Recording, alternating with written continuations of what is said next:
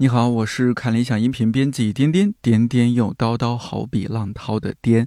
节目上线这天是二零二三年十一月十六号，星期四。你正在收听的这档播客《看理想圆桌》是看理想编辑和主讲人放飞聊天的地方，也会时不时邀请各个领域的好朋友们来坐一坐。希望这里成为你晾晒心情、找到共鸣和听见生活更多可能的小阳台。今年十月底，看理想在北京举办了理想家年会，邀请我们的主讲人和作者进行了一系列主题对谈。其实到上月底，看理想这个不知名的 APP 也刚好上线整整五年。还记得刚上线时我们的紧张与兴奋。我是来做广告的，我看给大家看一下，他们好像给我写了一个广告词儿啊，到我的节目里来做广告啊，镜头在哪？这个大家要看一下，哎，有个看理想 APP 要拍一下，这有二维码，大家麻烦扫一下，不容易。这文化事业的道路。这五年是怎么过来的？相信每个人都有不同体会。同时，我们也在面临一些新的困境，比如努力还会有相应回报吗？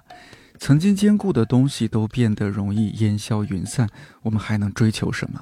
为了尝试回答这些问题，同事策划了一档五周年特别节目《与时代周旋的人》，邀请二十多位看理想不同年龄段的节目主讲人，从各自与时代周旋的经历谈起，聊聊个人如何在剧烈变化中自处，可以从哪里汲取力量，同时又该怎样做出选择，特别掏心窝子，特别推荐，可以在看理想 APP 免费订阅收听。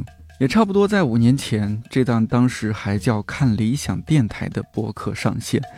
我先后向两位心仪的嘉宾发出录制邀请，种种原因未能成行。还好，看理想和这档播客撑到了现在。他们两位，作家唐诺和蒋方舟，也阅读书写，直到现在。最近因为一段网络视频，中年再次成为大家讨论的话题。而唐诺老师在他的新书《求见》当中说。我认真回想自己以及历史上能想到的所有人，很确信人的中年是很值得一活的。所以，人到中年到底是变得自如，还是变成自如？我要请唐诺老师和方舟一起好好聊了聊。这几年真的，我就就像一个 stalker 一样在 follow 唐诺老师的书，还有什么？就是你那次后来在北大做的，应该就是叫就相信的镜头那个，对，信与不信，就关于镜头那个书的讲座嘛。然后所以后来唐诺老师就出书，所有的采访还有演讲，什么两千本书的奇迹，就每个我都偷偷的写在我的。抱歉抱歉抱歉，打扰大家，因为那场北大来讲是非常失败的演讲。因为对对对，因为我感觉上说我把话说早了啊，嗯，因为。我可能是大陆在这个阶段，可能大家还觉得我们必被要求相信太多，我们还是要强调不行不行。后来我到日本爱知大学的有一次的谈话里头。就有一个大陆的留学生在读博士的讲，因为他讲说我对日本的一些看法，那我们应该在这批判，在这质疑。我那次忍不住我说，我们批判质疑了两三百年了，明白？我们该不该做点别的事？明白？该开始试着去相信一些也许不值得完全相信，或者有风险，未来可能会改变。嗯，那。用葛林的书来讲，是我常举的例子，就是说，他里头的那奎理说：“我找不到我真的可以相信、可以爱的东西。”那那个医生就跟他讲说：“也许你找错地方，你应该找那些比较小的、比较没有那么亮的地方。”我的意思说，就是马蜂病人那本书，马蜂病人里头，因为在这里头就是说，某些人短暂的善意可能会消逝，甚至他可能会改变，可能会背叛。可是你要不要信？对，他当下是不是真的？对，你心中的一点点善念，你若不相信他，他当下就没有，就熄灭。你如果相信他，他还能够持续，也许还能够持续一阵。说我们要不要试着去相信那些也许不能够完全放心相信的东西？那是不是因为他子子孙孙永保用，而是因为他当下真的是赤诚而且美好的？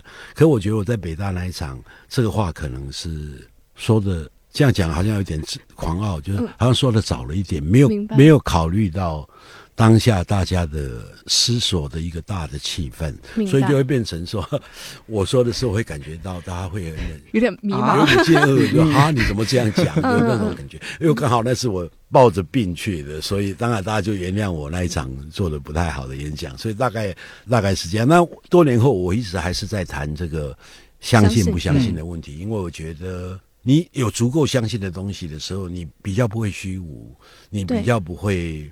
不会那么空洞，你会自然然感觉生命厚实。虽然我们可以用很古老的话来讲，就是说孟孟子这样的一个人，他讲极易养气，气不是凭空鼓出来的，是收集着。不断聚集的很多对的事情、好的事情，你相信的东西，你才会用大陆的话讲，我也学会才会有那种底气。对，用日本的话讲，才会有那个元气。我觉得这个时代，尤其在台北，我觉得已经该是说这些话的时候了。那我相信大陆也慢慢是该说这些话的时候。我们是不是该试着去相信那些东西？尽管它不能够用到永久啊，但是三年、五年、十年。已经够有意义的，不是吗？哈，就那样。抱抱抱歉，我把话 没有，但是我忘了是不是唐东老师说过，但是我印象很很深，就是好像是你说过，就因为你不相信，你就不会输嘛，就相当于你不压住，你不压住，你就没有输的可能性，你就不会被打脸，你就不会被这个后续的结果所说啊，那你错了，就你永远没有错了的可能性。但是那又怎么样呢？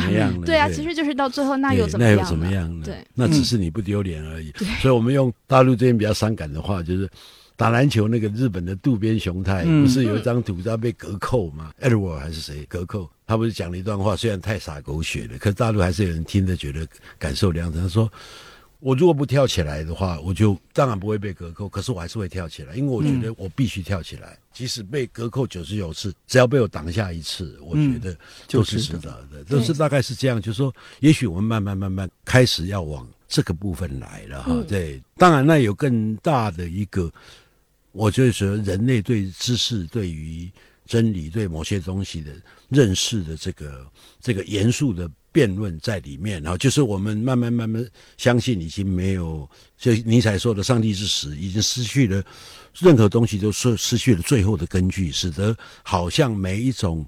认识最后都通向无法穷尽或徒劳。嗯，可是我的意思在这里头，就是说，一个和平保持三十年，就是比二十年的和平多十年，就是比十年的和平多二十年，就可以少死很多人，就可以多培养出很多有力量、美好东西的可能。也许因此这样，那个三十年的和平，也许就可以变成五十年也说不定。我们斟酌的并不是慢慢慢学的，不要像。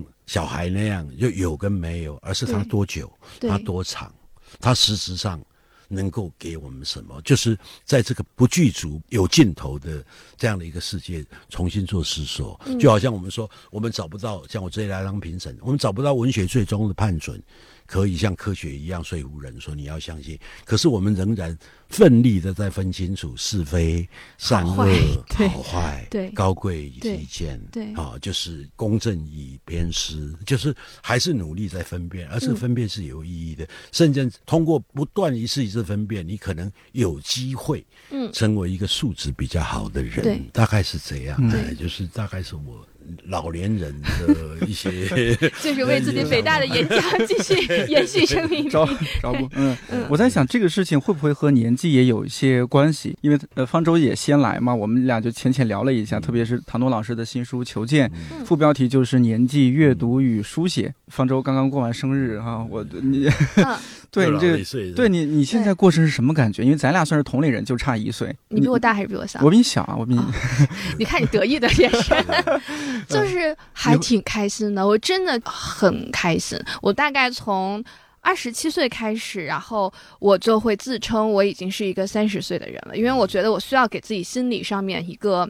逐渐建设的过程，因为像我这种童星出身的，其实面对年纪 很艰难。对对对，所以我出道太早，对，然后所以其实那个中年是就三十岁是一个坎嘛，所以我二十七岁的时候就说我已经是中年人了。然后到我三十岁的时候，其实直到今年，我每年对自己的生日寄语都是说好，我要做个好中年。然后我觉得这是一个特别有利的话，对于我来说，而且我是发自内心的觉得三十多岁比二十多岁要开心很多。就首先我觉得我工作效率。变得很高。就我觉得其他的东西都不好玩了，我没有任何东西觉得是好玩的。就小时候你会觉得社交网络也很好玩，然后呃在外面玩也很好玩，跟朋友聊天也很好玩。现在我觉得任何东西都不好玩。然后而且另外我就觉得人的情绪就对我来说变得非常非常的平静和笃定。所以真的我觉得三十多岁好开心。二十多岁的时候你开心吗？有过年龄年龄焦虑吗？就这么说吧，就是我前段时间看那个，又重新看，唐老师也肯定看过，就是那个《中行照》那本书，就是普拉斯那本书。就我二十多岁的时候看的时候，完全带入到，我说哇，好迷茫啊，对于人生，对于情感，我好痛苦，我好需要人来抱抱。就我完全带入，然后，但我三十多岁的时候看，我就觉得啊，还是年轻人写的，就是我现在已经很难带入到那种。年轻人的嗯心境当中，我后来就觉得，其实是一个自己跟世界之间的关系是没有办法找好一个处境。就我记得唐老师在那个。镜头里面也讲过唐诗和宋词嘛，我印象特别深刻。就其实说，唐诗就是所有到最后都是不平，都是觉得自己的大情感，对大情感，自己的才华没有得到充分的施展。但是到了宋词，就好像进入到中年，就找到了自己跟世界的关系。所以我觉得，好像对于我来说，也是一个到三十多岁重建自己跟世界的关系，有了一个小小的成效。我觉得大概是这样吧。我感觉我们算比较幸运的，我也会有类似的感受和。方舟，三十岁之前会比较焦虑，在看理想工作压力也比较大啊，想选题啊，做节目啊，开始在骂人了哈。就是那种觉得自己一无是处，又觉得自己无所不能，就是两种矛盾。对对对，有一点，我我倒没有觉得 这个无所不能，对，还是有很多不能的地方的。对，主要就是那时候会觉得，对于人生的那种摇摆、职业的规划，那我也没有想到在看理想可以待这么久，赖着不走了。嗯，但是确实，也许啊，和三十岁这个数字有些关系，也和自己个人职业方面有些关系。三十岁之后，好像很多东西也放开了。我不知道是不是和荷尔蒙这些下降有关系，就是很多事情之前会变少了，对，很纠结，这个事情必须要怎么样怎么样。但后来就觉得，哎，好像如此也可以，没有那么纠结。很多事情觉得它会有一个圆融的解决办法。嗯，放下一些执着，我也会觉得现现在我三十三。我我也是一个好像更好的一个状态了，嗯，但是呢，就是我说我们幸运是幸运在于我做节目，然后看评论区很多的那些听友可能会比我们年纪小一些吧，但也有焦虑，对，也有可能也有一些年纪大一点点的，但他们说。很很焦虑，有他的年龄焦虑，甚至说来来节目就寻求一些解决办法。明白。对，我在想，那这个年龄焦虑，因为它是非常具体的，每个人有每个人不同的情况，我也很难说拿自己情况去指导别人，这个有点 不知对，有点自大，不知天高地厚。但是，比如说看媒体上大家说，特别是这几年说什么中年焦虑啊，上有老下有小啊，现在又是什么失业呀、待业啊、降薪减薪，就好像这个环境是不是特别好？到了中年是一个。个非常焦虑的年龄，但是我看到求见里边，唐诺老师说，方舟是不是你也很有触动？就是唐诺老师说，回过头去看我的人生，我很确信中年是很值得一活的。对我看到这句话，一下子非常的振奋。说人生重要的事情都是在中年的场域里完成的。对对，因为就像我刚刚说的，好像大家对中年是保持现在一个比较悲观的态度。那唐诺老师突然来一针这样的强心剂，我就很好奇。那唐诺老师，您您在我们这个年龄？二十大几、三十出头的时候，您会有这种可能社会状况？当然，不要说跟现在大陆这边，我们那个年代跟现在年代也不同。我们那时候当然，我们从贫穷出来，好，就说台湾当时候，比方说，一九五几年我出生，战后，然后台湾从一个南方的一个小岛，忽然有一群人好像出了一点点骚动，也。几乎是某些事情，如果他做到一些事情，你几乎可以看成一个奇迹。嗯，那就是非常奇怪。那这个能够延续多久不知道？就好像我说历史永远这一面，泉州有一度是全世界最大的商港哈，这样它现在也没有什么不好。可是毕竟不是那样的繁华那样的那样东西，所以不太一样。所以我们也带着保留，就是说我们那时候有我们那时候优势。要自怨自哀也可以说，我们比较贫穷，我们知识取得都不容易。我们彼此，比方说，我们有一个疑问，老师也不会告诉你答案，因为他也不懂。然后你问题就要期待很久，所以使我想到爱因斯坦最近讲的一句话，就是说还蛮有意思。他说：“我其实不是比别人聪明，我只是那我在一个。”跟一个问题相处的时间更长而已。哎，那我们当时是被逼的，因为你没有你没有按几个键就能查到，你甚至书是不容易买到，或甚至你也买不起，你也不知道用在哪本书去寻找。嗯，所以在那个知识本身来讲，知识基础非常不完备的情况，但我们知道生命没有这么简单，有些时候。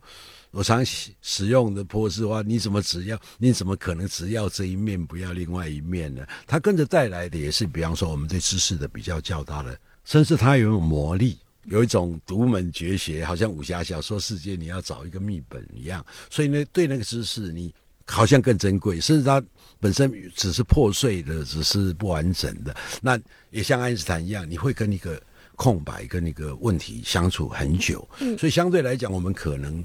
在一个我们认为世界的图像是一种往上升的曲线，所以很多事情是可以变得比较勇敢。这勇敢没什么了不起，甚至变得比较慷慨。我在上海，当时大国起来的时候也看到，他说上海人现实，我说不会啊，看起来非常慷慨，因为这个慷慨是建筑在一个我有一个底气，因为我明天比今天更好。对我今天钱花掉，我明天还会赚更多。那因为台湾很长一段，在我们那个成长的年代，在台湾高成长的确如此，所以这个我们是优势。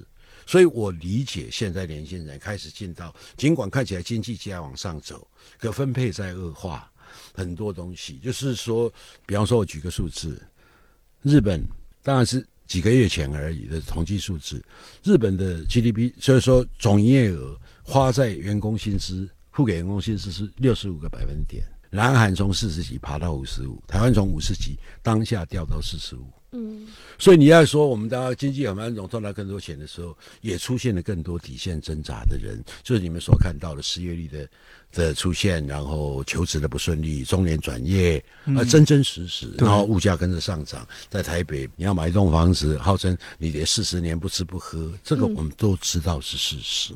那在这情况之下，我们就会。就会吞吞吐吐，但是我在讲中年的场域也在这里头，就是说这个是一个基础状态。我是在讲年龄的分配，就在这里，就是说，只要现在可以把人寿姑且这样讲，假设成八十岁的切成两半，就是很直接这样讲，说你照顾人跟被人家照顾应该是四十个四十吧，这样才公平。因为这是一个暴增系统，暴增系统好处就是它能平衡，嗯，它就可以长久，因为不会失衡，失衡的话就会那样。所以呢，到三十岁。应该至少是一个人生的关口，因为你要想说你年老已经算是很很优待了，十年照人家照顾，有可能是乐观的点了，可能要比这要更长才对。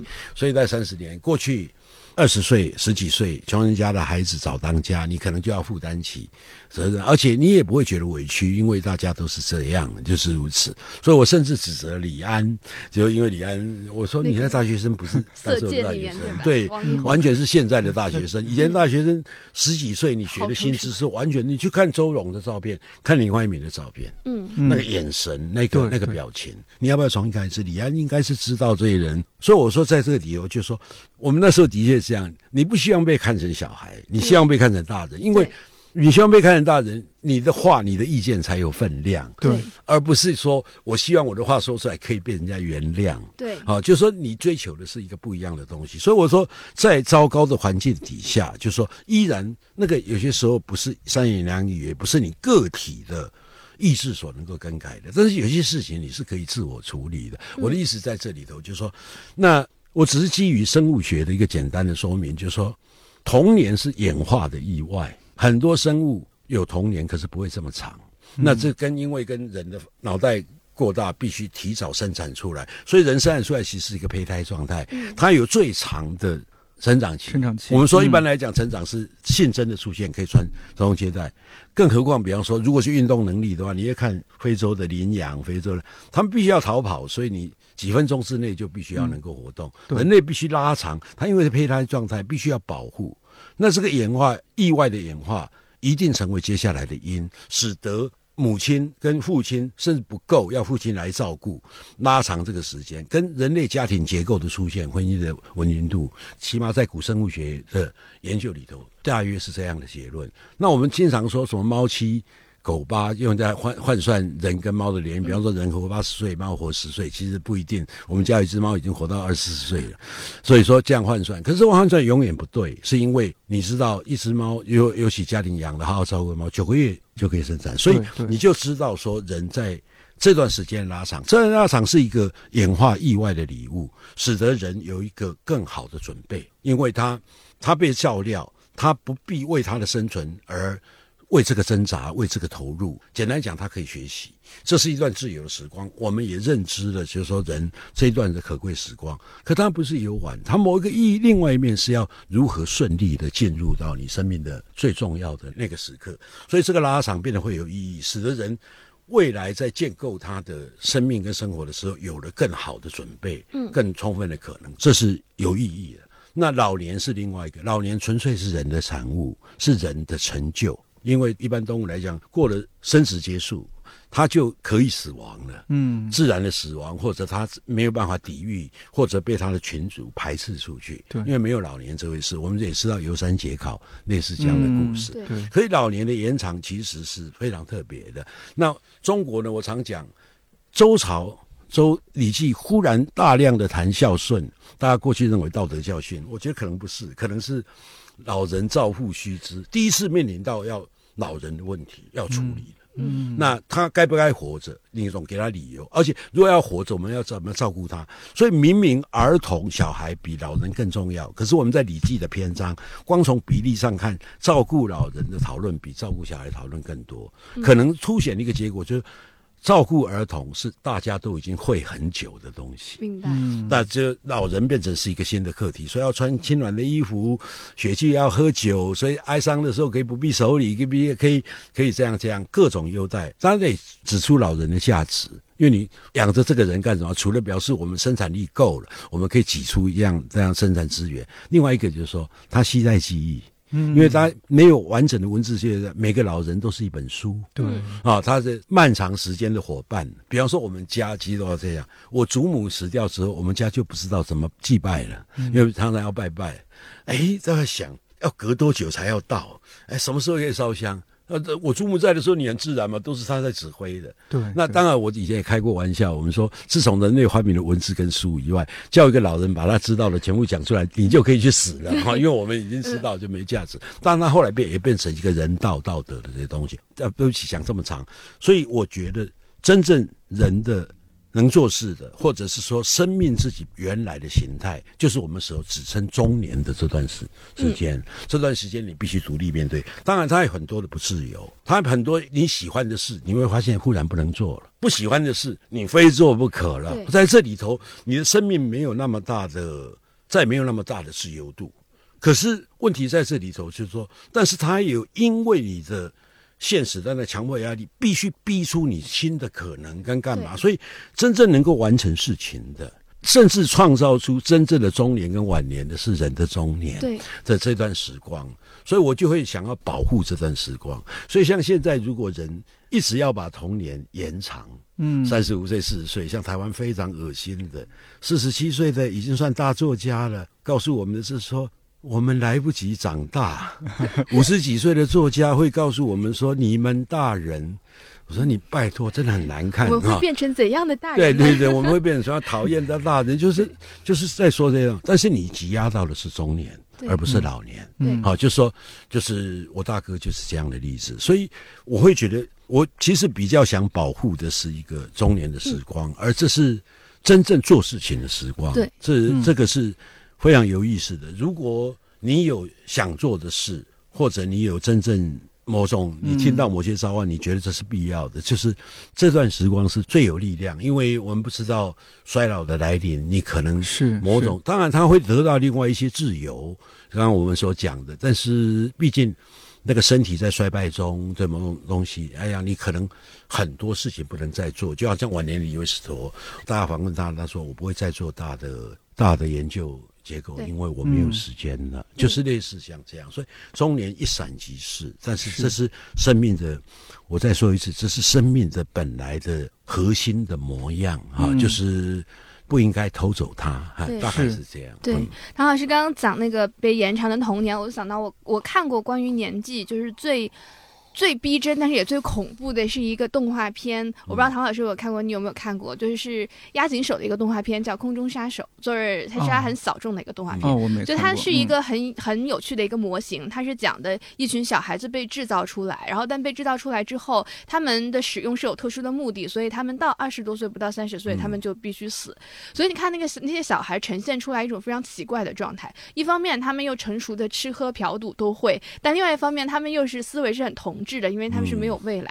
那当时我看到的时候，我就跟朋友说：“我说这很像是我二十多岁的时候看到的，很像是我二十多岁和我身边人的状态，就是我们拒绝成为大人，但是。”同时又已经不是孩子了，所以你看到那个那种虚无，然后那种荒废和那种成熟是同时存在在，就是我们二十多岁那个那个身体当中。所以我当时看到那个，我觉得是一个被延长的童年的一个特别可怕的一种模型。然后到另外一个层面，我现在过了二十多岁的坎，我到三十岁，我觉得会很好的一个原因，就像刚刚呃唐老师说的是一个关于可能性的一个关系，因为我觉得现在的唐老师厌恶那一种。就我们成为可怕的，会成为怎样的大人呢？那一类恶心的广告，就我特别恶心的广告是一类，就是宣称年轻无极限，年轻有无限的可能。就因为你会发现，就所有的这种广告，它以巨大的字体和激昂的音乐告诉你，就是你有无限可能。但是你过了三十岁，你发现你根本。一点可能都没有，或者没有那么大的可能。就是你发现他那个对比是非常强烈的。但是我到三十岁，我觉得我特别特别欣然接受一种可能性变得越来越有限。就它不是失去，它是变得有限。就像是我小时候写第一本书的时候，因为当时是我母亲骗我写第一本书，然后我大概写了五万字，我发现其实是他骗我。但那个时候我知道我在写。几万字我就可以写完一本书了。我前面已经有五万字，我后面还有五万字就可以成为一本书。所以其实被卡在中间，所以我就硬着头皮往前写。我后来发现，其实这是一个蛮好的对于我生活的一个隐喻。就我现在其实也处于这样的一个卡在，我前面已经做了很多的事情。如果我现在放弃，前面就作废，那这件事情又变成唯一我擅长的事情，我就硬着头皮往前走。所以我后来觉得这种可能性的收缩，对于我来。说是一件蛮好的事情，就是可能性是一个很可怕的谎言。我现在觉得，因为因为你如果不做出选择的话，其实这些可能性它一点意义都没有，它带来的就是无尽的烦恼。但是你意识到你眼前只有仅有的一条或者两条路的时候，其实人生会变得简单和清晰很多。对，所以我大概是这样理解。是是是是。对。我们今天早上因为一个采访给大家谈到这个东西，在这里头就是说，当然纯粹我们展示各种可能性，人的臆想。人能够思维跑多远，某种程度一定有它的有它的那种灿烂跟光辉的一面，也可以成为某种值得被被看、被纪念、被记得的东西。但是就在这里头，就说我们说的一种人道，你忽然一个事实不容你选择或修改，会阻挡了你很多。比方说，我们知道一加一等于二。一加一没有其他的自由了，它不能等于三，不能等于四，除非你是这种充满智慧的说法，哦，就是类似这样。那再说，但是我觉得在这里，我们今天虽然不太像，今天在讲的是想象，年轻人充满人的想象，可是很其实想有另外一种想象，并不是这么灿烂往外发展的，而是通常是在于我们，比方说，今天我们举了一个例子，就是说我们总会在这个事实跟这个事实之间。中间存有了漏洞跟空白，尤其在书写文学的时候，特别容易感觉这个，就好像这样讲哈，你找到两根恐龙的骨头，那阿法南猿，因为通常你保留的好好的，像在博物馆里头，说我挖出来这样一只，上帝大概没有这样替你预备，你可能只有两根骨头，两根干嘛？可是你要了解当时的生命可能，我们必须补满中间的缝隙，这个缝隙你必须想象，但是它又受到限制，就是它是。你不能乱来 哈，因为它是它补满这个认知，我们才会出现一个整体，然后因为的整体出现在面前，你才会产生意义，你才能真正思索，你的思索才能够完整。如果这年纪大的人是在这里，就说很大的一部分是在这里，所以包括那种可能性，就是我们永远不必去追有个你说可实现或不可实现，因为不可很多不可实现的的那个可能性非常重要，嗯，非常重要，因为这是人的思维世界，它可能永远不会实现。就是我这次还在讲嘛，因为评审里头，我就说过去我们太轻视思维的，而太重视。可以被执行。所以文学的人，创作文学人常常感觉到受到挤压，因为我们老是是被这样的指责，对不对？但是人类的思维世界本来就应该远远大于行为的世界，甚至包括一部分永远不可能。被执行出来，包括一部分可能超过两千年、三千年，我们才找到实现的方法。我最近举的例子，因为比较熟悉，就是嫦娥应悔偷灵药，碧海青天夜夜心。几千年后，阿姆斯壮上了月球了。我不知道该不该把这个联系起来哈。所以大概大概是这样，就说，所以当你这样想的时候，你的你的想象，你对可能性的一个想象，可能有一些，也许。你会感觉到好像某一部分受了限制，可是某一部分你会发现它出现了更丰富的层次，而那个层次是有一种饱满感跟实在感，哈，就说好像你不那么虚无缥缈，甚至你可以拥有它，甚至你不是空想，而是你可以继续思索，它会化为你。继续思索的一部分，嗯像个梯子，像一道路，而不是仅仅放一个烟火。我很难形容这种感觉，就会就会觉得是觉得是这个样子。就是说，所以波斯在讲说，书写书写有时候不过是那个想象跟遗忘之间的不断交换而已。就是说，大约我是用这个方式。去体认他的那个那个说的比较简单的话，大约是这样。我不知道，因为方舟刚说的非常有意思，说我大概只能够从我知道这样一点点去补充，我不知道对不对？对，而且我看到，其实在这个手册里，然后我特别惊喜的发现，就是唐东老师看书，然后跟我现在看书有一点点共通，就是我们其实是会看这个书写者的年纪。是，原来我不会看书写者的年纪。我我那我我在你这个年纪，我什么都不知道。是吗？因为我也是，我也是因为三十岁焦虑嘛，然后所以就会因为很多人你看到是他已经非常成熟、饱满和精彩的作品，然后你就会对自己的写作充满了绝望和沮丧。但是我后来看到您在这本书里写到，就你会看书写者的年纪，然后我其实在这个年纪我也会看，就像我刚刚说，我发现啊，普拉斯写《中醒照》的时候还是一个年轻人，对，然后我觉得那个看到不同的作家。就是在他们在我这个年龄段在写什么样的东西，我觉得给我带来的，无论你说安慰也好，或者是那个可能性的层次的丰富程度和想象的丰富程度，我觉得都还蛮大的启发的。对，嗯，就像是唐诺老师在书里也有写说，我现在回看莎士比亚在那个年纪，我现在就不能称他为莎翁了，五十二岁就死了，他他比我小啊。张爱玲，伟大的张爱玲，现在比我儿子年纪都小啊。三十岁以前呢？对对对，是是啊是啊，所以我就两个心情跑出来，一个就是我引用俄国的诗人讲了，说他是怎么想到，他这个年龄怎么能够做到这个？另外一个就是说，我就知道有些东西你是偷来的，或在猜的，或是你想象的，你不是真的，而且甚至有一部分我已经敢说了，大姐。这个事情如果这样的话，他不会得到这个结果的，不会别的。这个我知道，这个你们在猜想的东西是我的记忆。你说的人到那个年岁，在面对这个事情上，他不会这样想事情，嗯，他不会这样做选择。怎么样讲？就是过去我们可能对了不起的作家，就像方舟这样，可能看，我觉得他明明只有二十来岁，可是我们忘记了他的年龄，就好像我们并不经常会说李白这首诗到底他几岁写的？对，就觉得李白是一个。没有年纪的人，没有年纪的人，所以他一个城市的号嘛。对，可是当你复原了他这些东西的，他成为一个嗓音真实的人，你自己本身跟他有好像有一种亲切感，就是他也是一样。虽然我们活在不同的时空，可是。都是有生命经历的人，所以你的自身的生命经历跟他好像在这里找到一种连结的可能。嗯，所以你因此而在你对他的表述，因为语言永远还是符号性的，还是间隔性的，还是隐喻性的，在这里你好像找到更多可以。填充进去的东西，使得它会变得更饱满、跟更准确、嗯，更这样。所以这个阅读对我是愉快。所以我对不起，我比你慢。你现在我是到这个年纪，忽然发现了这个，说完了，但是也很兴奋。我发现我读过重要的书，可能必须都要。我过去已经都读了，可是我又要再读一遍，妈的，没完没了。可是非常愉，基本上是愉快，一种很临近的愉快。所以有一段时间，我自己也讲说，这我平常读书也算快，也还算变成一个生活习惯。可是也变成是只有年少很小一段时间，我我这么密集的读书，几乎以两天三天的时间。重新看完一本书，那因为这些书我都一看再看，只是这一次你好像有一个新的。元素加入了，使得改变了视角，让它转动出以前可能是我不留意的，或被遮挡住的，或我无从猜想的东西。所以那个过程其实非常有趣，我才会说那么狂妄的话，说大家都怀念青春时候或干嘛，但是我一点不怀念我的年轻时候。我说，哇，好不容易才从那么笨的状况之下。脱离出来，你叫我回去，我不要啊！就是说，而且这趟路阅读虽然是愉快的，但但是它同时是真的是辛苦的。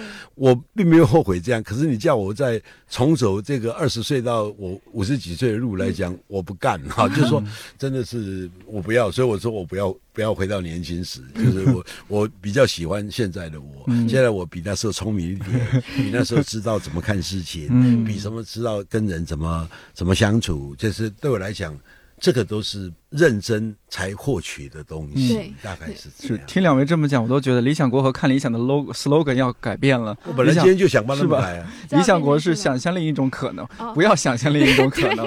看理想是看见另一种可能，看不见不要看见另一种可能。不，我今天只是想说，你们要不要稍稍？我没有你那么严重，我是我才刚跟人家讲，我说你们要不要改成呃，想象那些不太可不太可能的。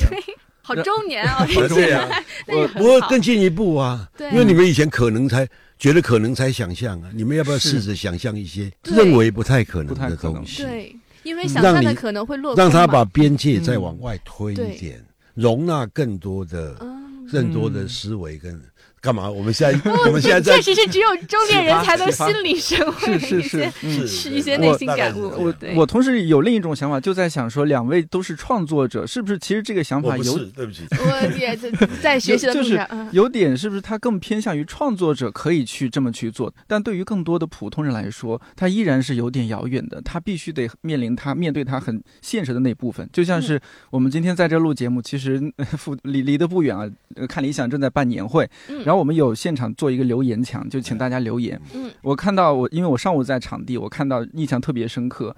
也许有一个用户他留言想退休，然后后面就很多人加一加一加一。嗯，对。然后我知道我们用户大部分都是比较年轻的，二十多岁、三十多岁。那很多的人都想退休，那甚至我们同事之间聊天也有时候说啊，好想退休，嗯，不想干了或者怎么样。年轻人或者说接近中年人的这些年轻人。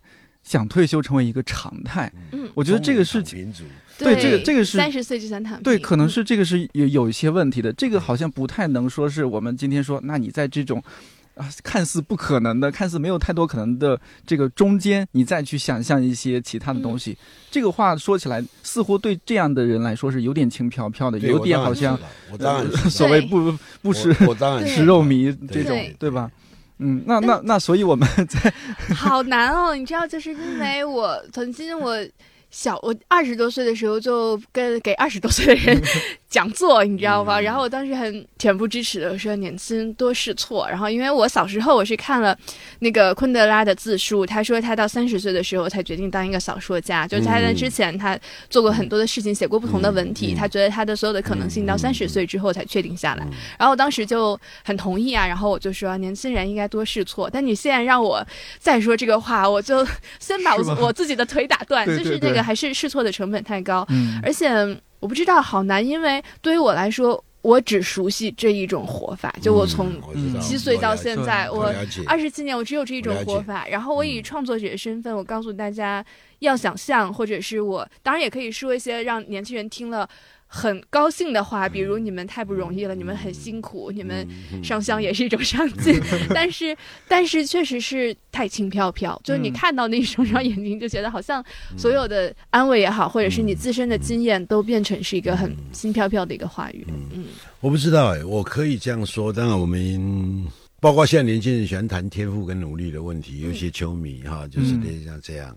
某种程度，慢慢，因为大概从体育一个歌唱的项目来谈，所以就是天赋比较比例大的部分，就是说记忆的改良，相对比例空间比较小的那部分，也许你要好好学会一个篮球，要学习差不多的记忆，可能认真三四年，甚至比方说 RG One 原来是踢足球的，比方说 Tim Duncan 本来就是游泳的，结果他们后来不仅是靠身材取胜，而是一个技艺高超。这两个人都是技艺高超的球员，所以慢慢慢慢来讲，也变成是我们当我们这样说也是个安慰。嗯，甚至包括年轻人会更极端的，这个话已经极端到不可信。他说，在绝对天赋面前，努力一文不值。对，那我们上一个世代，我们那个世代，我们听的，我们必要我们相信的。是成功是一分的天才加上九十九分的努力啊！你们大概也都听过，对啊，所以这个也可以重新来谈。那我当然知道，就说我们一定会有我们被抛掷在各种生命现场，该不该惭愧？有时候，有时候一个自觉的问题。当然，我们这个时代好多了，更多的时代，这个抛掷是更具决定性的。啊，就像以前的门华政策，我们说的某种，像印度现在还是实行的种姓制度，就是那已经不是天赋了，那是血缘跟位置了，就是这样。所以永远有这个部分，我们知道也记得，那不要忘掉。但在这里头，就以我的状况，如果了解我的人来讲的话，我不是一个占便宜的人。事实上，很长的一段时间，我过着很简单的生活。其实我跟现在的躺平族某种程度有点像，当然我结了婚了，我也生了小孩了，没有彻底实行这个。可是至少欲望或各方面，我自己对这个真的不太感兴趣。我也不开车，也我从来没有买过房子。那我也想说，过去有人甚至因为你这个生活持续。真的，而且看起来不太苦，不太抱怨啊，就会甚至会给我一些一点点道德的褒奖，说啊，好像自己是个安贫乐道的，怎么见了鬼？我说我是详细计算的结果，我想得到某种自由。嗯，那今天早上才在处理这个事情，我提到了亨利·大卫·梭罗，你知道哈尔滕的这趟旅程不是所谓的。归去来兮，田园江湖胡不归？哈，从此就讲他不是，他告诉你，他是一个社会实验，他要做一个实验，说人要维持他的生存，最低限是什么？这一点跟躺平族想的事情一模一样。最低限度的最低限度的生活是怎么样？所以他用实际示范说：“我告诉你，我盖一栋房子，我每天过活，我靠着做样。”所以他得到一个结论说：我们就脱离了一个所谓生物性对我们的局限。因为我们必须要养活，必须要活下去，必须要提供身体足够的内在的身体的热，哈，就是像一个化学反应一样，你才维持生命。可是这样就够了，够了要干嘛？于是你就可以去做你想做的事。那所以他还讲了，如果没记错，他说有人说空中阁楼，阁楼本来就应该盖在空中，只是你要把基础垫在它底下就够了。他可能说的目前来讲也有点轻佻，但是做了是真的这样去做。那我的意思是说。躺平族跟他最大的不同是说，他们前段是相似的，后段是说，所以我得到什么都不做的自由。梭罗是说我因为这样解决了我生理的困扰，无知有大患，为无有生，这个东西拉住了我，使我没有办法全心全意去做我想做那些事。所以我用一个最合理、最能够执行的方法，我解决了事情，我就自由了，更大的自由，我就自由了。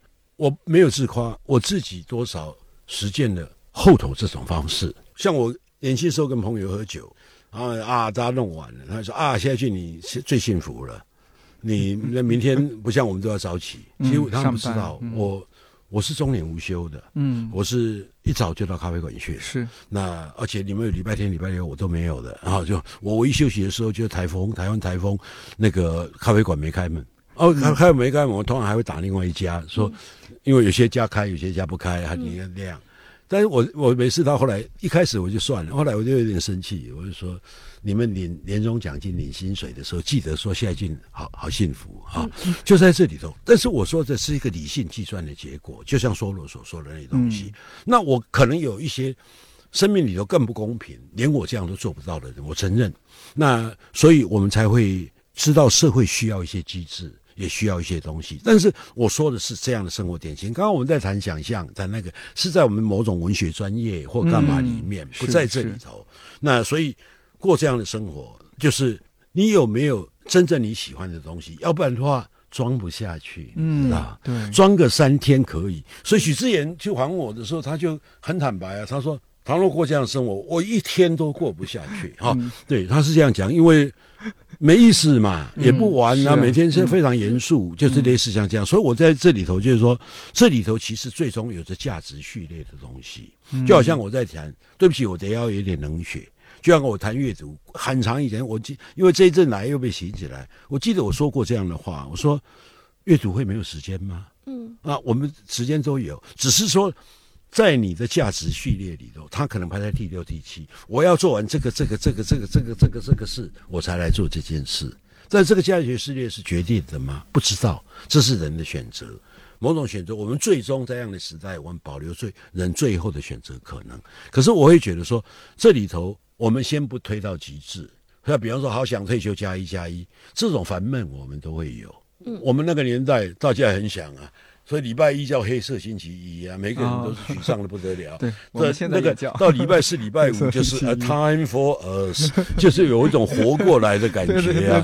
啊，就是类似像这样，这是人性。你当真不当真？你执行不执行？我再说一次，一定有人是一个我们可堪。该不该用通用到同情或悲悯这样的一个处境？他的确没办法。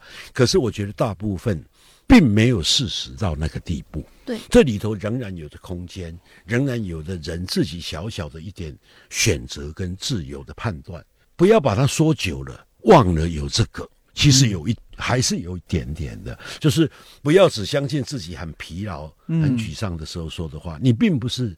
并不是生命里头都一直处在这样的状况里头，更何况我一直还是相信这个事，就是说，你如果有一些你可信靠，甚至你会喜欢，可以做下去，而不是一个简单感官的刺激带来迅速的一种兴奋，然后最后会付出好像更疲惫，不是那种东西的时候，有些时候你看周遭的事物跟你的生命状态会有一点点不一样。我们常常。常常会有一种莫名其妙的好心情跟乐观，也常常有一种莫名其妙的沮丧跟阴暗。生命里头不断做这样的交替，有些时候你不要勉强自己。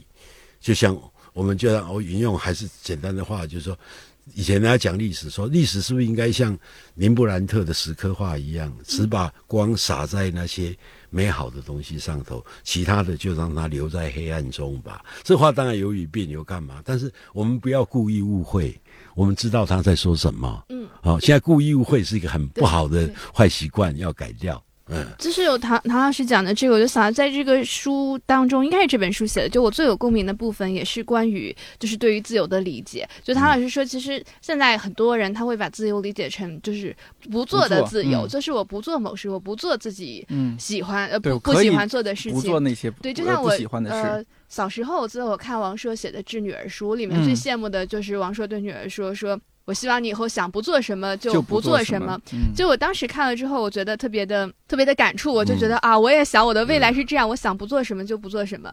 但是唐老师在这本书里面讲，其实最重要的自由是你去做什么的。对，而且是你要做的时候，你感觉到才会感觉到你有没有这个自由。对，你不做什么是其实那个自由感是没没有的，而且很小。然后通常来讲，你反而变成某种顺民。你实际上来讲，统治性的，不管是经济或各方面的社会的权威力量、统治性压制力量，会最欢迎这样的人。对，因为你最不会要求，你没有要做的事，所以你不会出。你要的自由最小，甚至你要的空间最小，躺下来不过六尺地。对，所以你的空间就一直压缩、压缩、压缩。所以为什么历代以来，常常书写者会变成不安的因素？因为他要求最多的自由，因为他去，他要去做一些最不寻常的事，所以。久而久之，你不防卫那个自由，它还是会萎缩的。在我看起来这样，但是我们因为经历，我们都经历了相当重叠一个年代，因为我们过度的权威，我们很长一段时间活在。所有人都告诉我们要这样，要这样，要这样，所以我们的认为的自由，说这个时刻我可以不要坐在教堂，在坐在教堂里，坐在教教室里，这个时间我可以不可以？你们在这边欢乐，我为什么一定要去睡觉？就是呃，这个时候你们可以这边这边快乐的谈话，我为什么要背那背那个无聊的课文？所以我们会一段特殊的历史时间，这样的课会把自由认为是我可以不要。怎么样？不要怎么样？不要。但是真正来讲的话，自由是跟行动绑在一起。对，你有那个行动，才相应的需要一个空间，需要一个可能性，是在这里。就跟呃，我觉得现在很多人说，唐老师可能可能不了解，就是大陆年轻人说发疯嘛，就是互联网 发疯，就是在网上说一些奇奇怪怪的话，然后就是过了今天没明天这种，对对对，这班一天也不想上之类的发疯。但我看到有一种说法，我觉得说的也很对，他说其实这种所谓的发疯，它更多的是是一种对自恋的解构，或者说他已经成年了，可是他依然需要虚构出一个家长来去反射自己的。一种叛逆，你其实已经二十多岁，你已经三十多岁，家长已经管不了你了，但是你依然需要假设一个权威，来以这种叛逆来凸显自己的自主性。那这其实本质上就跟唐老师讲的被延长的童年没有什么特别大的区别，就你依然需要一个想象一个家长逼你去上班，你说我不要上班，我要发疯，但是这个东西其实是你自己放弃了自己的某种。自主性，就我自己是这么理解。嗯，然后你刚刚说这个上班，就我忽然想到，其实我有一本书很推荐给想退休的上班族，就是依然是我很喜欢他押井手写的。然后他一个书叫做《我一天只上班三小时》，嗯，就他一天班都没上过。然后这个书其实是教上班族怎么摸鱼的，但是他一天只上班三小时，其实也像唐老师说，这是他一个最低限度的生活。但是其他的不上班的时候，他就要想办法去做自己的事情，然后不要牺牲掉自己的。人际关系不要牺牲掉自己的热情，而他那里面有很多奇怪的哲学，比如说他说当第二名最舒服，他说因为日本那个对宫崎骏已经是第一名了，我说所以我当第二名最舒服，所以他的那种所谓的躺平是精心计算过之后的生活方式，所以我觉得这其实是一个蛮好的一个借鉴，就是你想退休，可是你退休之后想干嘛？对，你如果退休之后只想躺的话，你要不要重新去思考这个选择？我觉得刚刚方舟说的是非常重要的一个启发，就是好像如果说按照我们刚刚说到的童年一直在延长的话，为什么是童年？童年他一直在求助别人，他是一个被监护的一个状态，那可能这种心理我们延续到了被安排的状态，所以我们已经习惯了我们被安排，习惯了被摆布，但是突然天赋人权让我们自己去掌控自己命运的时候，很慌的，很慌，对，当然是很难，对，很难去行动。但其实这个时候自助自救是很。重要的，可是成长其实就是这样。为什么？不是对，非得要经过这个波，因为中年就是你必须要面对。我说，我们可以另外用一个角度来讲，当然各个时代的意识不一样。我就以我的老师，在比方说朱庆林老师来讲的话，他们不到二十岁，在一个奇怪的世界的动乱，然后跑到一个南方小岛、自身小岛去，然后在那边安家落户、结婚了。那朱老师。这个事情，花钱在拍拍《童年往事》里头也有。他们第一次从眷村，女儿长大时，但因为眷村太小，啊，想办法买一个房子。当时苏老师不是开心，是很伤心。他会觉得说，好像被迫啊要安家落户了，不会回去了。所以我听过很多的家庭带着棉袄不能卖，那老老一辈人会说，卖了我们回去之后。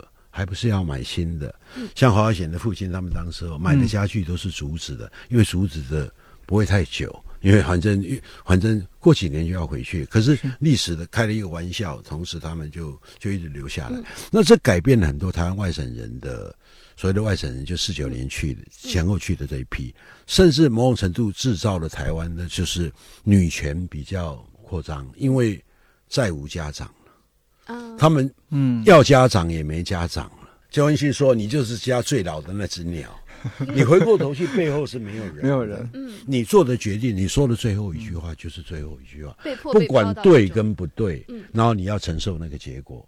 你不你不可能叫你的五岁的朱天文、三岁的朱天心、一岁的朱天一去承受这些东西，你就是要被迫，你就要就就要承认，这是朱老师他迷路过来的日子。嗯，对他一定有辛苦的一面。”可是那个也是也是会有元气淋漓的一面。我看很多事情，我这两天带在身上看的是卡尔维诺的那个巴黎影视，等于他是说说的，因为素影看过很多遍。那这次注意到一个东西，就是说，因为大概也是台湾也是在面临战争，大陆也是。那现在年轻人比较得势哈，通常在倾斜于这个老年人的最好不要张嘴。可看卡尔维诺当时。他们也是，我想也是很像。他们那一代是经历过法西斯，经历过二次大战，打过游击。他是当年朱师小小静就是打游击的经历嘛。那他母亲甚至当年差点被法西斯迫害，三次威胁要杀他父亲来要他屈服，他母亲悍不屈服，就是那样走过来。那我们也可以猜个想象。意大利那个国家，我们知道天兵国家，我东西乱七八糟的，那这是准备或干嘛？可卡维诺讲，在下一代，他们欧洲的某些怎么样讲，年纪战争比我们来得早，包括我们所记得的六零年代六八学运，再来看到卡尔维诺一句话说：“我觉得我们比较杰出。”好，他那么谦虚的人就是这样讲，就说心平气和一点，不要把它变成真的是一个年龄战争，而是说他为什么这么说，他为什么敢这么说？尤其在某些我们所谓的现实配备条件更差的情况之下，就是说你们觉得现在很不幸福吗？那当然，永远不相信，就是说，那你回到我们这一代人的年轻时候看看，看看你们受得了受不了那样的厕所、那样的卫生条件、那样的生活方式。当然，这个话说服不了任何人，而是在这里头，就是说，如果我们不打算把它弄成一个闹别扭、无止无休的的战争的话，而是真的想要在这样的一个发现这样的矛盾跟不相同。的状态之下，找寻一些理解的话，就是说，其实是可以好好想一想的啊。就是说，我们也承认说，物质条件不是一切。比方说，我听到那是莫言跟余华会讲说，开什么玩笑？我们当年写作的是什么什么样子？我们只能喝，偶尔喝喝二锅头或者什么啦。像你们现在什么那些东西，某一部分是事实，但是你也知道事情不只是这样。所以我就觉得说，这个有趣了哈。就是说，我们也不寻求在这里一定要。因为快速的答案并不好，所以有些时候更需要用文学书写。文学书写有一个什么好处，就不会被人家打断。我们可以耐心的、尽可能的想清楚。你也可能做一个读者，耐着性子、耐心的把让一个人把话说完整。这是有时候通过小说、通过文学，也是一种非常好的形式。就是说，所以，所以如果有这些，就写吧。而且，也许这就是庄阿成讲的，就是说，每一代都有每一代的处境，每一代都有每一代的。他说的叫绝境，对对，而你磨着你的书写努力，就是向着这个，是回答这个，是理解这个，所以就是这一代的书写吧。上一代的书写写完了文革，写完那个悲痛，而但是血肉真实的东西，这一代有这一代的绝境，嗯，那就文学就。对着他来吧，就是这样，哎，就大概是这样。唐诺老师，您上一次在大陆这边非常的让大家瞩目啊，就是二零一八年，刚刚也提到，就许志远老师采访您那十三幺那一次，因为粉丝竟然没有看，没有看吗？一定要看那一期。对，然后那别信他对，非常可怕。对，然后就那一期会让让更大众的读者会认识到，哦，有这样一位作家，他每天那么早早起床去咖啡馆写作，一直写到下午，然后再去买菜，回家还做饭。影视一般的生活，但是许志远也在节目中说这样一一句话。反正这个事情当时是确实，我现在话叫破圈啊。我那些不读书的朋友也有看到这期节目，说哦，原来还有你们这个文学行业还有这样的作家。然后像方舟这几年，我们刚刚提到他，就比如说自救啊，我觉得方舟是不是这几年有点像自救的意思？就是我这几年，首先我社交网络脱腿，我就基本上不看社交网络，然后把社交网络的这个软件，然后社媒都给卸载掉。然后我现在每天生活。好像我起的没有唐唐老师那么早，但也差不多。我大概吃完就是做完早饭吃完，而且我现在就是做白人饭，你知道，就是 就是水煮蛋，然后西兰花，然后吃完之后我就去咖啡，大概九点去咖啡厅，然后工作到六点，然后回家做饭，做完饭之后可能休息一下，然后就运动，运动完就写日记、看电影、看书、睡觉。换算我一天好像就花个可能几十块钱。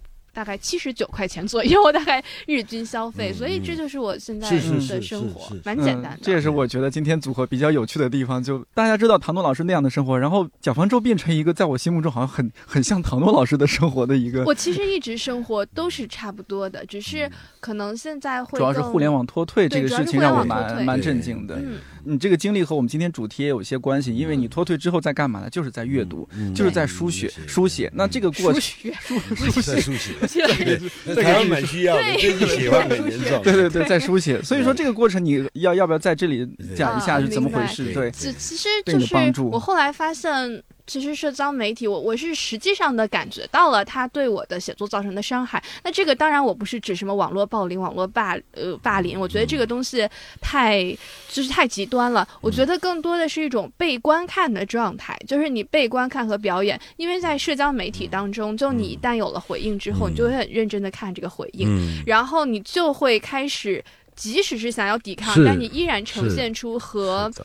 你的受众之间的一种共谋，是，就是他变得不孤独了。对，那这个不孤独是他有诱惑力的一件事情，因为你一旦尝试到一个有观众的状态，你很难再回到一个人的状态。所以我就说，好多人觉得我可能是因为，比如说网络暴力或者是网络争议，然后退出社交网络。但其实我觉得更深层的原因是，就我觉得被习惯被观看和。享受被观看这件事，它干扰到我的写作，因为写作是无法在你想象被观看的过程当中完成的。对的，对唐唐老师也有这种感受。当然是，当然我们也知道说，我们并不是一定要孤寂，因为有些有有些个性，就是也不必，这不是矫情，不是能装的事。嗯，比方说，每人性格不同，但是某些必要的事是要处理的，所以贾西亚马克思才会带着有一点点。我们甚至会觉得有点轻佻。他说：“对于作家写作最好的地点是妓院，对啊，因为白天空无一人，非常安静。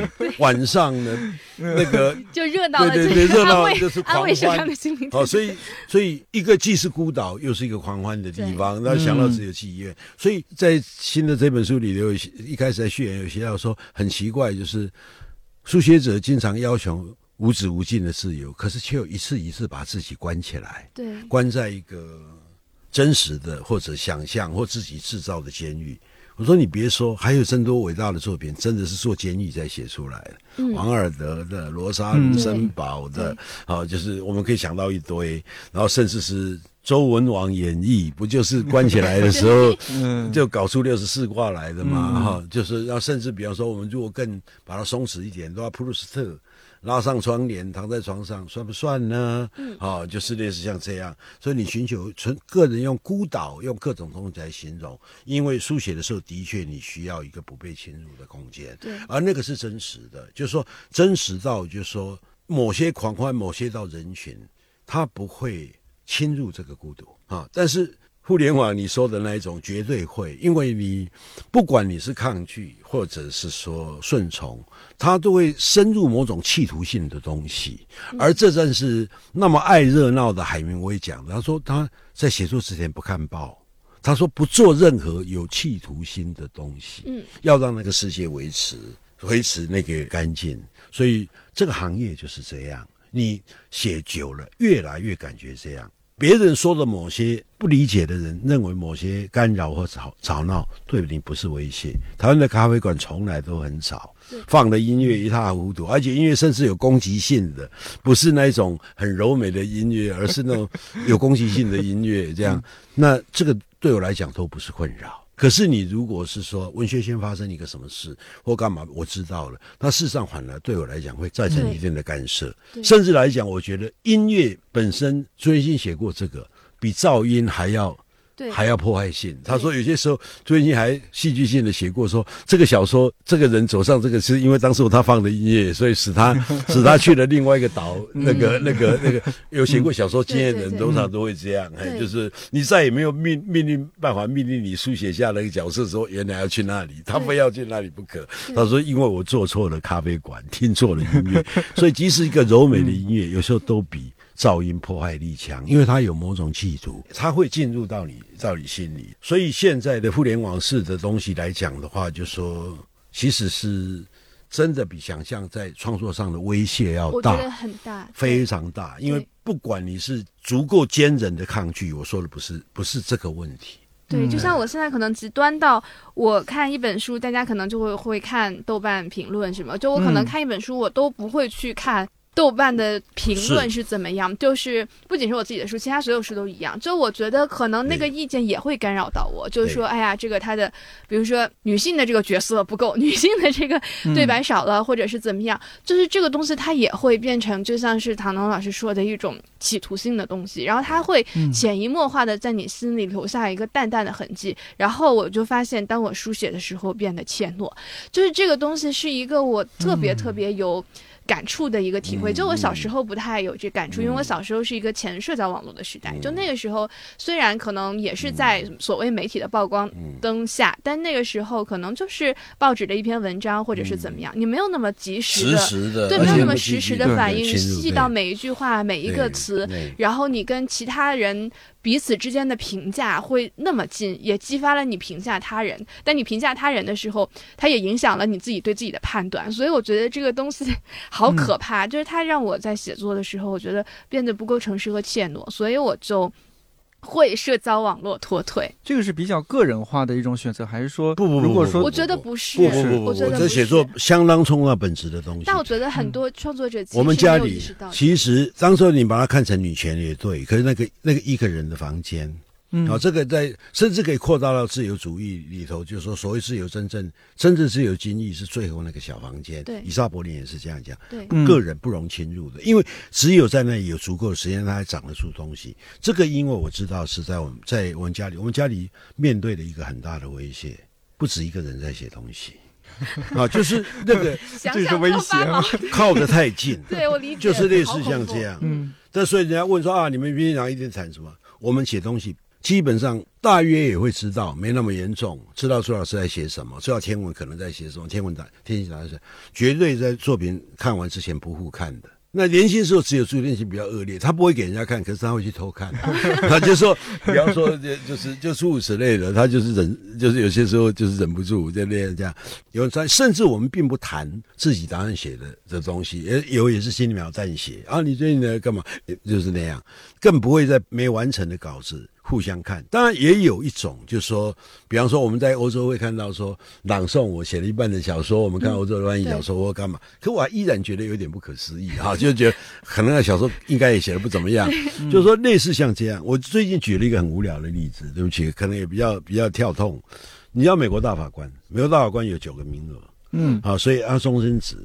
那这个是一个被人类认为已经是政治史的奇迹，因为它既不像现在的政治结构思维，而且它中间又不能又没有可以撤退的条款，所以万一那大法官在困扰你不休，你一点办法都没有，除非把他暗杀。呃，就比方说像《替补档案》呃，就尔博士演的他们那样的故事，那就只有九个大法官，所以他们很像。祭司，古神殿的祭司，而不是现代官员，就活在一个非常富丽堂皇的一个联邦那个大楼。那所以他们说很像埃及神庙里的九只圣甲虫 啊。那他们呢，赋予他们，他们任命的时候就是不能够解职，除非他自己辞职，那或死亡。那他们选择联邦的案件处理宪法的案件呢，基本上是由他们自己选择，不必交代理由。我接受你的上诉，不接受你的上诉，由我自己选择。没有人能干涉，他也不必跟社会交代。大法官自己的自己的选择判断，所以他们可想而知，他们一年能够处理的联邦案件并不多。罗斯福总统曾经做过一个建议，说是要帮助他们解决这个效率的问题，说扩张大法官的名额，比方说增加到十五个。嗯，可这个其实是司马昭而不是罗斯福因为为什么？因为。无助于事，只是说你多了六个可以提供提名，因为总统提名的名额，你可以塞进你要的人，就类似像这样而已。所以总统能不能塞大法官，要看他任期的时候大法官死掉有多少个或支持，就看运气。但为什么没有用？因为大法官的审理方式，我要讲就这个，他不是九个人协同来办理这个案子，是九个法庭一起开，每个法案都独立办案，不相干涉。那最终他们会在一起。才做出投票，做出决定。换句话说，他们不是集思广益，在一开始就集思广益找一个答案，而是找寻九种不同通向真理跟通向事实的方向，然后最最后才来做选择。那大法官最有趣是做了判决，五比一或九比零，会有一个驳回或赞成。比比方说，呃，诽谤罪可以诽谤，是依然受到宪法第一。修正案就是言论自由的一个保护。好，做出这个决定，那会由中间一个资深的法官来写这个判决理由。可最有趣的是，九个法官，包括那个资深法官，都可以写异议理由，就是我即使不同意，我写出我不同意，就像前几天在宝博奖颁奖会上我干的事一样，好，或者是我同意了。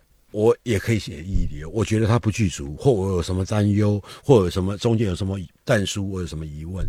那通常主体的理由都会写的盛大堂皇，可是历史经验都知道，最有趣的理由、最有意思、最有爆炸理由，全部在异议理由，而且它甚至是下一个修改的决议的可能性，因为大法官同时是我们可以说他是保守的，是安全，因为他不会抢先社会的节奏，因为他知道他针对不是某种特殊的个体，而是几亿人的共同的处境，所以他必然要保守。法律的基本设施就跟教科书一样，必然是往保守而不是往暴烈的方向。暴烈方向是要放在别的东西上头，存留这些东西。所以我在说书写，书写呢，大家。共同面对的一个，像波斯喜欢讲，面对共同世界写一本大书。但我们或者像拉布科讲的说，一个书写者研究上帝的作品，也研究同业的作品。上帝作品，我们面对这个世界，同业作品，我们也会知道啊，蒋方舟在写什么啊，张悦然在写，可能在往外写，他他现在正在什么阶段？但他不是分工，每个作者都单独面对这个世界，只有在他写完之后，他才拿出来。对，在写完这段时间，尽量不要被侵入，甚至我们会偶尔会小心到，是不是要这样？不知道。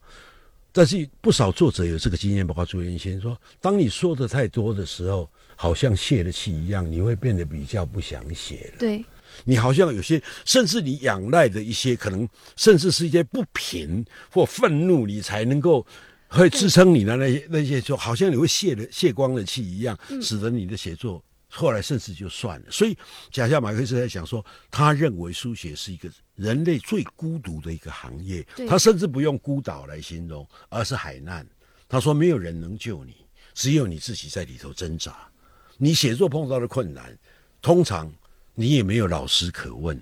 即使我有一个老师叫朱新林，可能在在另外一个房间，在楼上，可是通常你也知道，你很自然知道，你这不是你能询问的事。你只能够继续跟他搏斗，但是你写出来给老师看，老师可能会告诉你说：“哎，这篇啊怎么样啊？现在见你平常看起来蛮有趣的，为什么写出来的东西这么无聊啊？”啊，就这是真实的评语。我的第一篇给朱老师看的小说的评语就是这个。我第二篇评语比较优雅一点，朱老师看了之后说。哎，这谢爱俊的字写的真好看，我忍不住一个字一个字看，你大概就完全知道是什么意思了吧？哈，就说就是这样，到时候我的想象中的小说生涯就戛然而止，哈，就是类似像这样。但是相信我，是我其实。不是很准确，甚至有点偏见。书写比较像是我说的这个样子。对，嗯，就像刚刚唐老师讲的，就是为什么说说的说的越多，写的就会越泄，就是越泄气在写这件事。就是我后来在我自身的感受里，我觉得是一种。回馈机制就是说，你说话或者你简短的一条微博也好，一条状态也好，就你可能很快就获得很多很多的共鸣。相比较而言，你觉得写作太吃力不好讨好了。你写一本书，大家要说你在说什么，你能不能用一句话总结给我？你能不能用五句话？有的人慷慨一点，五五句话总结给我。那在这个意义上，你觉得那个书写的意义是什么？如果他最终的目的是要用五句话把这件事情说清楚，然后如果你五句话或者一句。话你就能获得鲜花和掌声的话，他为什么还要书写？所以我觉得他反馈机制会有影响。然后刚刚唐老师讲纳博科夫，就是其实我过去的三年给我最大的慰藉的就是纳博科夫的传记，就是我觉得那个呃。他的自传和有一个他四本的传记，别人写的也非常非常好。那里面其实就讲了一个我之前一直很好奇的问题，因为纳博科夫他是从旧的沙皇俄国逃到柏林嘛，当时其实很多的文人、知识分子都逃到了德国，但是其他那些人，他们为什么后来就是废掉了？我真我真的觉得是废掉了，好多天赋也很高的人，然后那个。传记里面提到一个细节，就是那些人他们天天在酒馆聊天，说：“哎呀，我们什么时候能打回去？我们能杀回去啊？现在的沙皇俄国怎么样？就是有点像现在大家可能在社交媒体上的状态，或者怎么样，就大家永远在谈论现实的可能性、自己的无奈、自己的可能性。谈完之后就开始喝酒，喝酒这一天就结束了。就只有纳博科夫，他就。”完全断绝，让自己断绝了这种可能。他把自己关到一个房间，就一本又一本的写。虽然那时候他其实读者蛮少的，因为他用俄语写作，在在柏林他的那个读者圈是非常小的。但他就一本一本一本的写，在极其孤独的状态下。然后我后来发现，这就是为什么其他人废掉了，而他没有废掉。因为其他人当选择一个很热闹的、很现实的、很群体性的一种。有现实关照的行为的时候，然后他选择一个极其孤独的路，但是他的路也走的特别长。所以我后来发现，当我看纳博科夫的传记，就是你看其他作家的传记，那生活都很热闹，就是说又又搞了个外遇，然后呢又怎么样了，又战争了，又作战，又被抓了，又什么乱七八糟，然后。但是纳博科夫就是我写了一本，我又写了一本，我还写了一本，甚至他生命的最后，他都在大声的朗读他人生当中最后一部小说，就是《劳拉的原型》。就虽然那个时候他的听众他说就只有树、鸽子，还有我死去的父母，但是我看了给我特别大的慰藉，就是说，一个是你会看到孤独带来一种持久的力量，再来你会可以看到。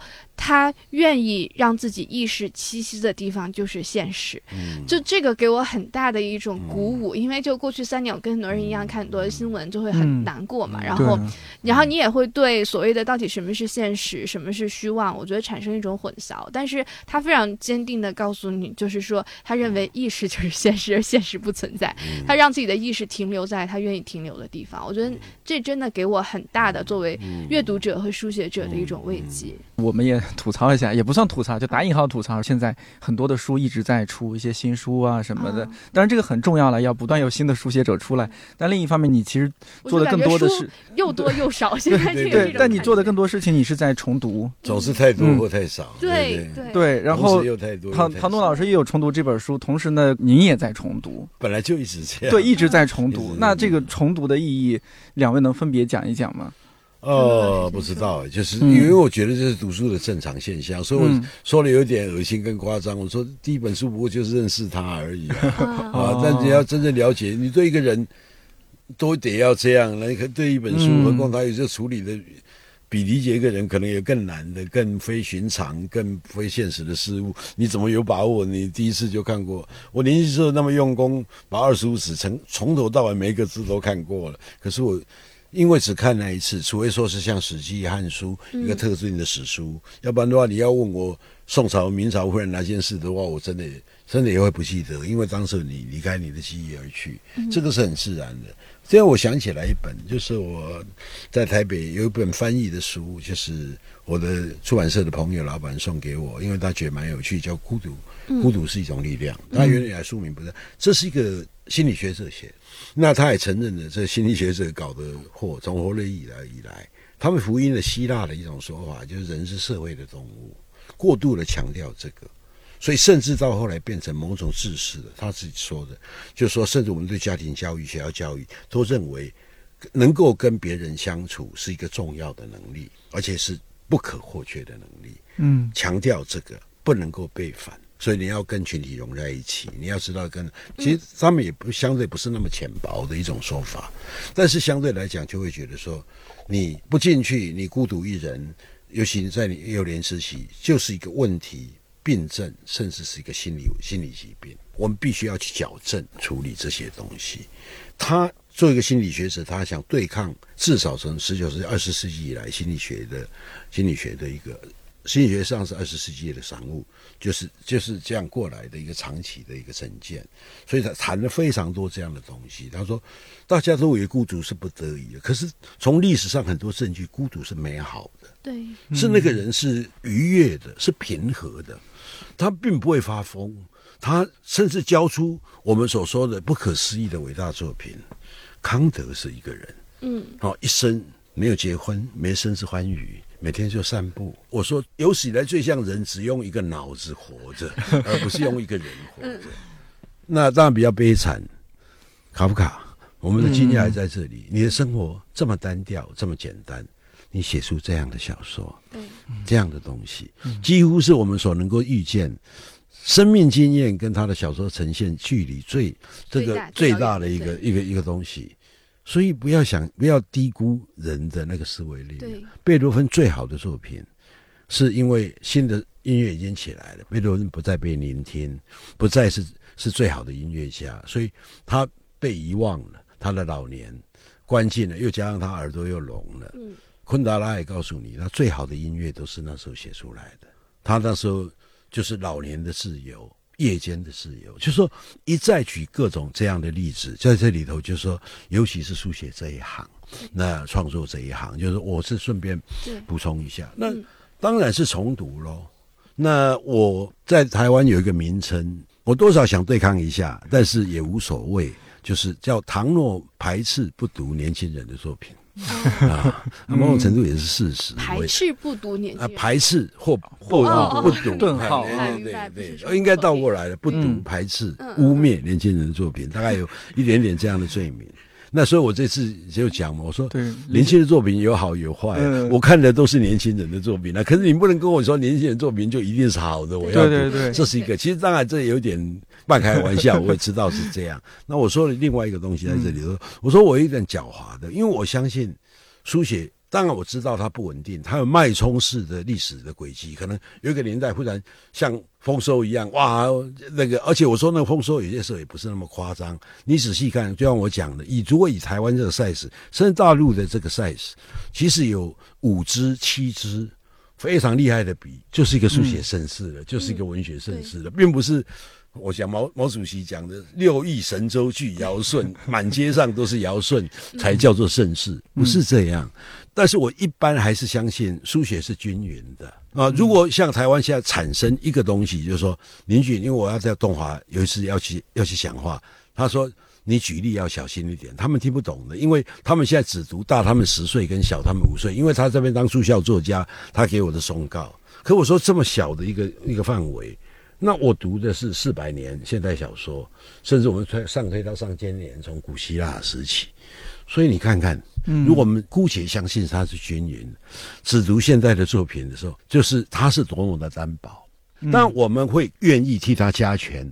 比方说，本人 刚刚才读完大陆的七十部小说，然后就是担任这个评审啊，就是那样。时隔五年，对，但是你会说，你会问我值不值得？如果不是担任那个评审，我会告诉你，其中四十本，四十本可能对我来讲不值得，我不会看完。对，您在现 场再说。对，您在现场也有这样说。对，我我当时看那个直播，唐诺老师刚说完这句话，我就哦，这个太真诚，甚至显得有点苛刻。对，所以在这个地方，所以我有些时候产品比较聪明办法，就是说。我知道历史上有各种有些选择，基本上还是可信的，不会是完全那样。就等他们淘汰掉初选再说。像台湾的台湾的那个决审，我们如果当日决审，我们不会从七十本看起，我们有初审跟复审制度，由另外年轻的作家或来来先进行筛选，所以交到我们手中的只会十本或十四本。那我们虽然丧失了对整体一次关怀，可是我们会更认真的看完，真的看完每本书。我很怀疑，就说对不起，我不不是特定指谁，说这样的工作的厚度，我觉得有多少评审真的认认真真把这七十本看完？对，我对不起，我必须打一个清清楚楚的问号，甚至有多少比例，或者他看完多少。就在这，当然我们不得可能不得不采取一个，就是说有些书其实说真的，我们也知道，看完三页三页五页，我们就知道可以放弃的。但我说的也在这个地方，就是说没有多看当代的作品，比较容易成为一种罪名，因为三千年前的希腊人或十十九世纪的法国人不会跳出来指责你说为什么不看我们的东西，就类似像这样。那但是对我来讲，我在讲说我们有各种身份。我是一个文字共和国的人，文字共和国有一个有趣的东西，就是他对时间跟空间有另外一种理解方式跟排序方式。对，对我来讲，我那个邻居绝对不如一个古希腊人亲切，嗯，有意义。对，啊，不如一个叫伏尔泰我没有见过的法国人，不如我没有见过面的的叫做约翰史特劳斯米尔的人，嗯，比对我更亲切、更理解。这时候我是身为一个文字恶心一点文字共和国的成员，嗯，我的这个是暂时我这个世界是这样组织起来，对，它的时间空间感也不是你们说的那个样子，所以在我对我来讲这一招没有效，我我也伤害不了我，欠缺不了我，就说所以在这里头应该看的作品，我我认为应该看的作品我会看，这一点。算是刚强的，不为世节，不为利诱。你说什么我都没用啊！我就是比较喜欢那部可恶的作品，我就是喜欢契诃夫的作品，我就是喜欢喜欢读这些东西，大概是这样。对，就像是之前有，我记得唐东老师，您是不是有采访过，还是说问过一个年轻人，他是打游戏打到世世界第一，还是怎么样？对对，到现在我对对，是不是？我觉得他的三还是这，他反正很厉害。就是他的回答就是说，那你说他为什么喜欢这个游戏？他就说，那游戏就是我的世界。不，他给我一个世界，给他一个世界。套用您的话说，那他就是游戏共和国的公民。对，没错，没错，是不是？没错，当然是，当然是。嗯，唐老师说这个，我就想到我之前看，就是那个库切 J.M. z i 和就是保罗奥斯特有一个通讯集嘛，因为我很喜欢库切，所以他的也是我是一个 stalker，然后就搜集他的东西。然后里面库切就讲到，因为他其实年纪比较大，然后他会特别特别在乎自己的时间。那里面他讲了很多细节，比如说他说，哎，我看了一场上午看了一个完整的球赛，我好内疚啊。就是他是一个对自己时间特别宝贵的人。然后他在信里面就对保罗奥斯特说，他已经不看一般的好的小说了。就什么是一般的好的小说？就类似。于像纽约纽约时报评选的什么什么亚马逊评选的年度图书，他说他已经不看这一类的好的小说，因为他觉得对他的意义没有那么大了。就我当时看到的时候还蛮震惊，但是现在其实我挺能理解的，就是因为其实。大差不差，就是说的不好听一点啊。当然他们会有很细微的区别，但是对我来说，就我可能现在也是会看一些什么类似于什么亚马逊年度图书什么之类，我会蛮失望的。就是就是他可能跟我的预想差距不是特别大，所以我现在阅读的习惯，我可能更像是。我会看某一个作家所有的作品，就像可能我现在会看的最年轻的作家，可能就是就是那个 Jonathan Franzen，因为我还我很喜欢他，就他的作品，我我每一部就刚出来，哪怕英文版的我也会立刻看。然后我我前段时间重读的，我就是。又把托尔斯泰重读了一遍，就我在我看有个特别大的感触，就我重新看《安娜·卡列尼娜》的时候，就我小时候看我是不会注意到有列宾这个人的，我觉得好难看。就所有到那个安娜和沃伦斯基的部分，我就仔细看；所有到列宾的部分，我就我就翻翻翻，我就不知道他在干嘛。然后我觉得这人好无聊。但是确实，我后来三十岁之后重新看的时候，我就觉得列宾特别的。就是我会看很多列宾的部分，反复看。其中有一个我终于能理解的，就我之前也讲过这个细节，就是因为他娶了吉蒂嘛，就他喜欢的姑娘，然后他很喜欢猎熊，然后呢，吉蒂就。阻止他猎熊，觉得太危险。然后这时候列兵被阻止了之后，托尔斯泰写列兵感到非常的幸福。他说使他幸福的正是他牺牲掉的自由。我小时候我是不能理解这个的，我觉得你老婆不让你干，你还你还高兴，就是这太太难以想象。但是我现在我发现我能理解了，就是你会发现。你牺牲掉幸福是一件比幸是牺牲掉自由是一件比自由更幸福的事情，所以这个是我 十几岁的时候我看安娜，我不能理解，就那书走向走向我了嘛，所以嗯，这是重读的一个很大不一样，你会注意到那些没有那么好看的人，你会注意到那些就是在小说里边那么耀眼的人，我觉得这个给我的启发还是不一样的。完蛋了，我觉得这期节目文学编辑听到现在要哭了，他们还在不断的出新人。的新作。不不，这当然是啊，当然是当然是这样，因为现在还是给我们亲切感。我们同时当然会多出那个，不一定每个人不一样，但是以我来讲，还是多一点比例，有一个宽容，因为毕竟，嗯，过去的作品你可能直接会用。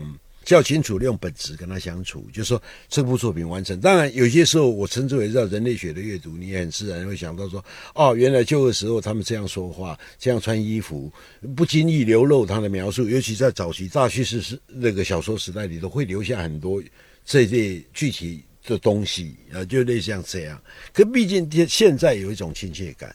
甚至现在的失败小说比过往的失败小说可能比我给我们更大的意义，因为我们会看到这个时代的现实或常犯的错误或盲点或干嘛在哪里。这种可是这不是一个义务。我的意思说，没有人要同时面对一个完整，说我们面对完整世界，但是我们也同时知道，我们并不是力有为，所以我们同时研究同业的作品。有时候甚至他会阻止你，那个阻止你呢？沮丧、愤怒或安慰或放松、舒服不一而定，有感觉呀。可是我能不能写眼前有点道不得，崔浩题诗上在上头。我是李白啊，我上了黄鹤楼，满腹之满腹的感受啊。一看那个诗，百分之八十被他写出来了，我算了，就留着他吧。嗯，哦，就是那样。那我我也许。就消灭了。也许我后来写一个朝辞白帝，啊，就是说类似像这样。我们同时又是同业，面对同一个世界，可是它不是完全的分工，可是我们又各自选择自己能够书写，甚至你不要讲到那么那么好像伟大，而是你喜爱的，你感兴趣的，就像张爱玲可以公然的讲。我现在比较喜欢看材料式的东西，而比较不喜欢看完成式的东西。就是越成熟的作者越会趋向材料。侯孝贤也是，所以他们也看电影时看同业说：“哎，哇塞，这个地方很厉害，还这样处理或某些东西。”可是对他们自己可能更大意义的是是是材料，是那些东西。所以我们才听到张爱玲说，她喜欢金瓶梅胜《红楼梦》啊。对，嗯，那金瓶梅更多好像是一个。可以未完成可以处理的素材，嗯就类似像这样，所以不是这个样子，就是说，所以不必形成那个道德压力。我的意思是说，在这里好像好像你一定要怎么样怎么样，所以我如果愿意这样，我反而会大大声的说我不看，可以吧？啊，就在这里，就是说我就是比较喜欢英国当时候的小说，我就是就是那样，那我在那里得到更多的东西。不信你来找我当评审，好吧？那我一咬着牙，我就把那七十本给看完，就是这样。对，因为我也老被问到说啊，同年龄段的八零后作家，你更喜欢谁？我每次就会说，可能我看的比较少，但那种大家就会觉得啊，文人相亲，或者是怎么样。但是确实对于我来说，沃尔夫在我这个年纪，大概写远航左右那个，他的远航给我的触动和共鸣，可能大过一个，就是可能我没确实没经历过。东北的，我就是他，所以他带给我的感受不如沃尔夫三十多岁在英国带给我的感受更强。这没办法，这我也是很诚实，而不是一个文人相亲的一个体悟。嗯，想去读什么，那就读读什么。那这几年像涌现的陈春成也好，呃，还有像刘苏娣这几年也很火。当然，对，还有像去年林兆他的两本《潮汐图》啊，这些大家也很喜欢。我觉得也没有没有关系，大家去喜欢。我前阵子和人民文学出版社的一个编辑，我们聊一期节目，因为他非常关注青年作家，是，我们就聊说，是。八五后、九零后，甚至零零后，那我们这一代人的故事谁在写？因为如果看贾平凹，如果看冯骥才，年轻人会觉得有距离的。那当然，那我们这一代发生的事情，没有人写了吗？那需要有人写，那就去写。对，那就去写，然后想看的人就去看。对，当然意义不止这样。跟贝聿铭不是讲了，收集书的极致就是最后你写出那。你那本书，你你因为他前面当然是这样啊，因为你所要的答案通常不会在一本书里，对，是在十本、二十本、一百本书里，所以最后他是编纂呢还是书写，就是在这里很难讲，就在这里头，就是说本来就是这样啊，所以我觉得这个真的是无意中所造成的一种很奇怪的现实的道德压力，但是每个人可能采取不同的策略。我我我有一个很，当然是很很私人的，也不叫很私人，这样说有点有点奇怪。就是我看到，因为您这本书里面写到，后来再看张爱玲的，就是《雷峰塔一经》和《小团圆》，然后很喜欢，因为我。如我也很喜欢，但是因为这个书确实是，我觉得《小团圆》还算是勉强受到了关注，因为他写到了和胡兰成的这种情感经历，包括自己流产这种很私密的、有话题性的记忆。但是其实《雷峰塔》和《易经》被讨论的蛮少的。但是我前段时间就非常着迷的去看，就是我给你们就是讲想讲母女关系的那个书稿里面也提到，我非常着迷的去看，我觉得好好看，而且我为我。还有还没还有张爱玲的作品没看完，而就是好开心。就我发现她晚年的书写，她如何调整和母亲之间关系的距离，和她记忆的对记忆的不断的篡改，就这个东西对我来说变成一个特别着迷的一个读者的愉悦。就我举一个细节，你比如说，她其实写过很多次，就是她和她妈妈第一次拉手的经历。就是她小时候写的时候，她是说她觉得很不舒服，后来在对照记里面，她好像也说很不舒服，但她在。易经里面，他就把这段经历就描述的好像很温情，所以我就发现，其实人不断在修改他的记忆。人们总说人能改变未来，但我觉得人能改变的是过去。对，所以他怎样去修改他的记忆，对于我来说，或者说。作家吧，创作者他如何去利用和修改他的记忆，对于我来说就变成一个特别特别着迷的一个读者的游戏和一个创作的一个启发。对，所以我看到您也谈到张爱玲，就是你对她后面的这个作品的关注，我也特别开心，因为我觉得好少有人看到人。因为在台湾的时候几乎是他们甚至是他说恐怖分子，可我说就是把自己炸掉，那就是因为啊，对，胡兰成的这个，因为胡兰成在描述他的在爱情里头，民国女子是用另外一种比较书写，那干嘛这样？所以他说他是人肉炸弹嘛，就不惜玉石俱焚。那我说毁掉了这样，我觉得不是这个样子，因为张爱玲，你后来跟人家生平的时候，他。很长一段时间，他根本不在意他的人文学生命，就是说很长，因为所以我才会在阿神讲的对啊，他很奇怪，他是想保卫那个生活不被侵入。对，那让独居，甚至某种程度他会出现幻觉，比方说，不蚂蚁啊什么，就困扰他很大，就就要搬家，就要干嘛什么的，甚至。我们能学一点的人说他是不是精神上已经有问题了，或类似像这样，那当然这这个就不去讨论，因为那本来就很难有界限。可是我只会觉得说，我们能不能不要用那么单调的眼光去看一个作品？到一定的年龄，某些时刻也许将来会变或不会变。你有些时候喜欢钝的力量，喜欢那种色的色泽，而不是那亮的色泽。甚至也有可能你意识到某些。评价某些光亮有点超过了或太久了，使他牺牲了我们另外一种体认的机会，相对方向的东西。比方说，这么喜欢加西亚马奎斯这种明亮、快速、充满魔力的，但是如果我们一再讲这个，就没有人去看福克纳了，因为那个那么沉闷、那么混乱、那么伤痕累累，然后笨拙，嗯。就像吴清源跟木谷实的棋风一样，一个这么快，一个这么慢，可是他不好嘛。所以在这里头，我也分不清楚是你的评价真的完全的位移，还是你无意中意识到了这些事。所以我其实在张爱玲，我说我们看到一个厚实的，在技法上，在文字上，我们感觉上不能说不完美，就是说没有年轻，好像我丧失年轻时候那种魔力跟光彩的时候，就说那难道只是这样吗？哦，在这里头，你会看到厚实的，甚至不掩饰的写出他的模糊跟困惑，对，或甚至是矛盾，这这样重复的，这样不好吗？而不而不用一种技法去掩盖掉它，甚至也这种说，所以作品的我们的好坏，我们的感觉究竟是什么？明明某些，比方说有些方说这样，或者朱文新这样，某些你作作为书写同业人，你看到他露出这个这个败笔或破绽是。对你是很有感触的，对，偶尔是很有感触的，甚至一种安慰。妈的，原来伤害你，你也，你，你也，你也会犯这种错。就说类似像这样，你有很多的不一样。所以，我们究竟怎么阅读一部作品？嗯，各种年龄，每个视角或干嘛？所以我在写那个东西，更重要的东西也在这。因为我即使相信那个年龄，我更喜欢后面这些。但是另外一个也在这里头，就是说。不要让那个张爱玲过度的光芒消灭了这个张爱玲。当然，像光叔讲的，这个是我们目前为止还没有成功。大家说的张爱玲依然是当然年轻飞扬的。嗯，我们知道我们完几乎看不到破绽的张爱玲，但是是吗？所以我一直觉得破绽，像胡克纳的，你要讲这是个毛病，的话，那胡克纳的书就该丢掉。他是最多这些问题来，所以我宁可有些时候会恶心的讲说，他们的失败是因为他们树立了过大的目标。嗯，的失败，这是一个可贵的一个失败。起码他告诉我们，尤其书写同业很多事情，尤其这个解答了我们一个大问题。因为张爱玲不是真的活到三十岁，她是退出了书写跟小说世界吗？还是我们对这个人，就算他退出了，我们保有了一个好奇，所以最终我们还得到了这三本书，对，三本书啊，在这里，而且真的写的很好，对，所以想象力也许。因为空间大，会有很多的很多空间飞舞的余地。对，感激。所以我现在会喜欢一个作家一个作家的看，就是会把他的也按他的年龄或者什么，就把他的所有的作品都看完。那现在活着的作家，可能有还有四五个是他每出一本会看，每出一本会看。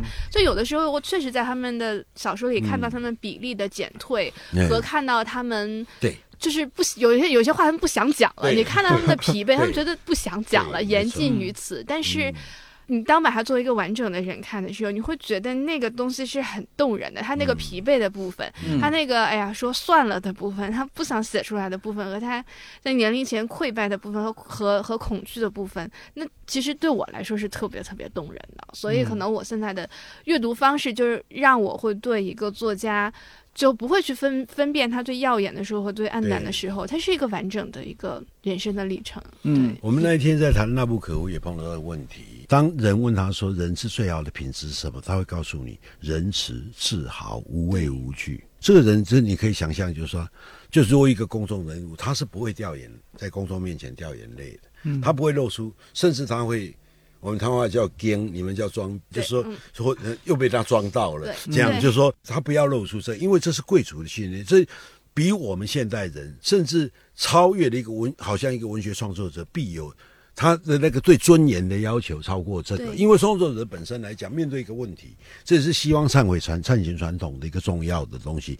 这是欧洲独有的，因为基督教有关很多幽暗的内在的东西，我们说不出口，因为尊严不一定是虚伪，而是尊严，你说不出口，所以我们会掩盖它。那掩盖不不是不对，让它消灭，所以不要去留着它。可希望因为神都知道了，所以你要面对这个事，所以。我就想嘛，说所有各国的善行体面对这些东西，一直要到现代小说出现，他才解脱。因为现代小说完成一件事情，就是不是我是他，对我创造一个人，我把自己放在带进那里面，所以那些肮脏的念头、罪恶念头都是他想的，跟我无关哈。那所以我们可以讨论这些事，它使得就比方说，我们后来对社会的建构、人性的假设、对世界的方式会产生不一样的变化。比方说，三十年前。谈这个问题的时候，华文世界新儒家有一个张，我台湾张浩写的《幽暗传幽暗意识跟跟民主传统》，他会觉得就是说，西方就是因为在这种谈论罪恶幽暗的，所以对罪或罪恶的理解的时候，使他对人性的假设比较悲观，所以他他的防御。那中国是偏向于稍稍。宽松的信善，所以对人的信任度高，防贼不利 哈。就是说，对于那个权力的节制对人的那个部分，当然这是可以考考虑的另外一个大题目。我们就在说，但是那不可无是最后一个归属，他不愿意露出来，所以我们就面临到一个阅读者，你也希望说，拜托你诚实露给我看，因为我很想知道你哭给我看。对对，可是那不可无来讲，它只有一个限度，它甚至因此变成一个我们说的文学界常谈的。作家跟他的作品的关系，使得他推得最远。就像当年罗拜讲的说，作家应该让他后世觉得他并不存在，对，还是作家是我跟这个东西的远近距离。每一个作家有不同的选择。那所以纳布可是推得最远。所以最后，当有人问到纳布可乌要他评价那个时候宁信他们这些人的小说的时候，他委婉的拒绝。他说：“我如果要谈小说，我就必须要认真从小说说出来。”可是。我又会想到，他们受到不公平的待遇，他们不在一个可以好好写小说的环境里，所以我拒绝评论这个作品。所以你会知道他内在心情，包括我们看到他对圣彼得堡对他那间房子家里的那个热爱，可是他又要编出一个，然后写出洛丽塔来，用英文，他可以重新在那个地方营造一个昆德拉所说的我们。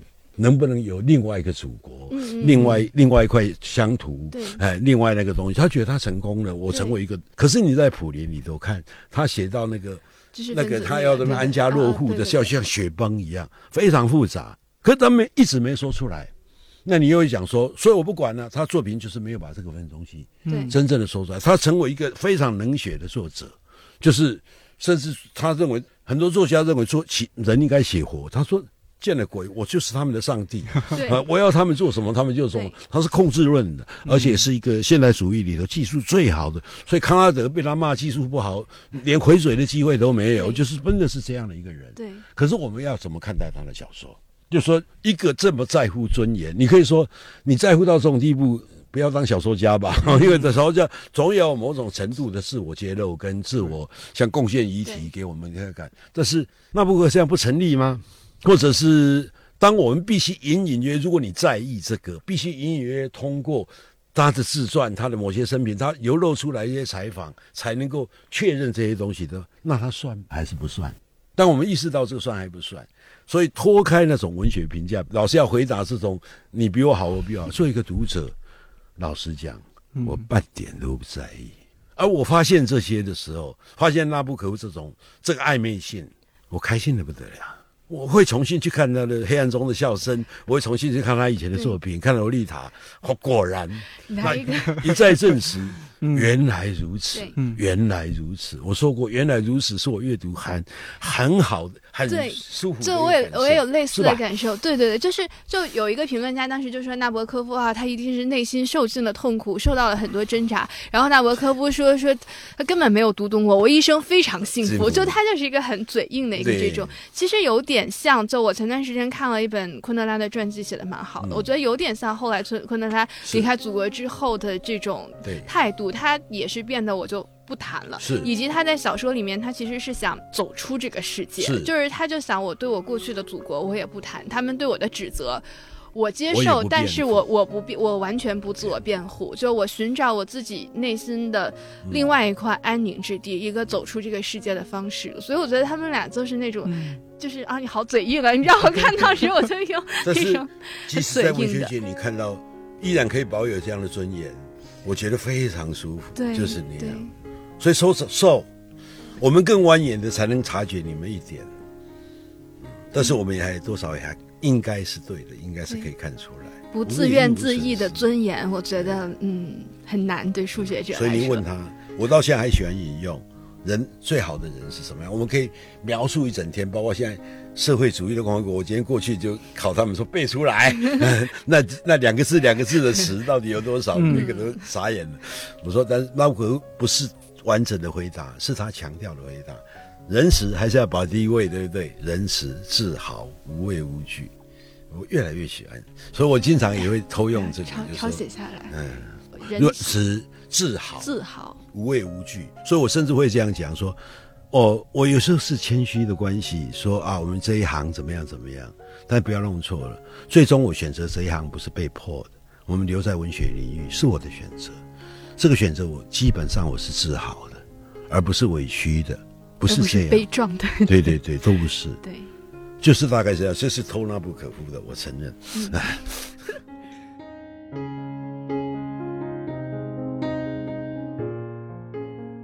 感谢你听到现在。如果你最近也有相关的困扰和思考，欢迎在这期节目评论区和我留言互动。也再次强烈推荐唐诺老师的新书《求见》，这也是一位文字共和国的公民同阅读、书写和年纪周旋的故事。看理想圆桌每周四更新，在看理想、小宇宙、苹果播客、喜马拉雅、蜻蜓 FM 和网易云音乐等平台都可以订阅收听。如果觉得这期或者这档节目不错，也欢迎在朋友圈、微博、小黄书等平台分享推荐，万分感谢。我是颠颠，祝你早安、午安、晚安，我们下周四再见。